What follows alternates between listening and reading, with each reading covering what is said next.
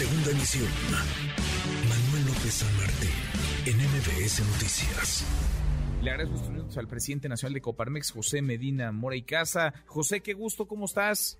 Igualmente, qué gusto saludarte, Manuel. Muy buenas tardes. Gracias, muy, muy buenas tardes. Eh, ¿Cómo ven ustedes esta propuesta, esta iniciativa que ahora eh, se detiene? Iban ya muy encarrerados algunos en Cámara de Diputados.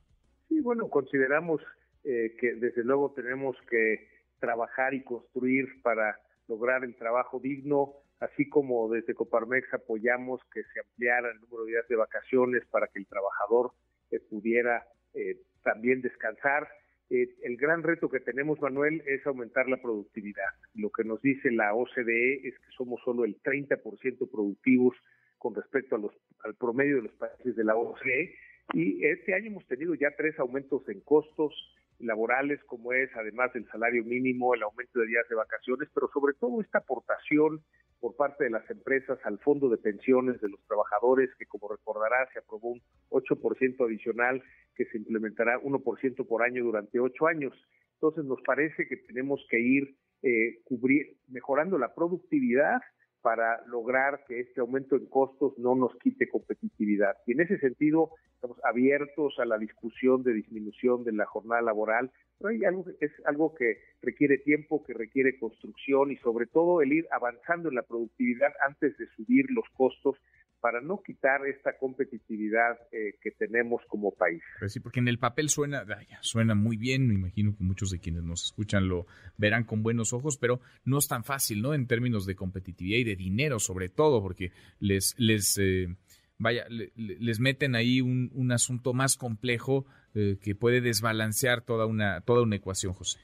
Sí, de alguna manera lo que hemos preguntado a las empresas en general, el trabajo de oficina sí se ha acostumbrado a trabajar eh, 40 horas a la semana, el lunes a viernes con dos días de descanso, el fin de semana. Sin embargo, el sector productivo, pues hay procesos que requieren mantener la producción los siete días de la semana y claro, se va dando ese día de descanso a los trabajadores en distintos días de la semana. Esto traería un costo adicional al incluir estos dos días de descanso está la parte desde luego positiva que el trabajador descanse para ser más productivo, pero también en ese aumento de costo eh, uno de los eh, de los retos que nos comentaban las empresas es que no consiguen contratar suficiente mano de obra para las vacantes que tienen abiertas, entonces tendría que ser la misma gente que siga trabajando, lo cual, eh, por un lado, no se lograría que descansara ese otro día adicional y sí aumentaría el costo, precisamente por lo que establece la ley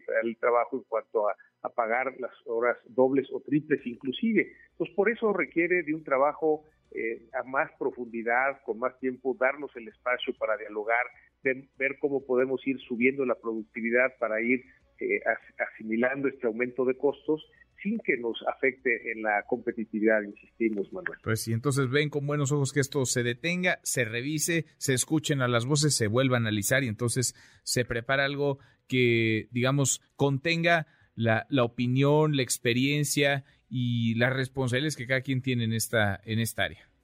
Sí, exactamente, el, abrir el diálogo que nos permita llegar a un escenario que desde luego beneficia al trabajador, eh, pero que esto sea eh, logrando una mayor productividad y con eso, si logramos mayor productividad podemos absorber aumento de costos, pero no, esto tiene que ir haciéndose gradualmente, no puede ser todos de golpe, estamos apenas absorbiendo estos tres costos que se presentaron en este año y por eso es importante que se abra el diálogo y que lo vayamos planeando poco a poco para ver el momento adecuado en que esto se pudiera aplicar. Pues sí, pues sí, y que haya mucha certeza, sobre todo para quienes invierten, para quienes apuestan su capital y para quienes generan empleo. A final de cuentas, generan eh, riqueza y prosperidad. José, qué gusto, qué gusto escucharte. Gracias como siempre. Igualmente, eh, que mucho gusto en, saludarte y un saludo para todo tu día. Gracias, muy buenas tardes redes sociales para que siga en contacto: Twitter, Facebook y TikTok. M. López San Martín.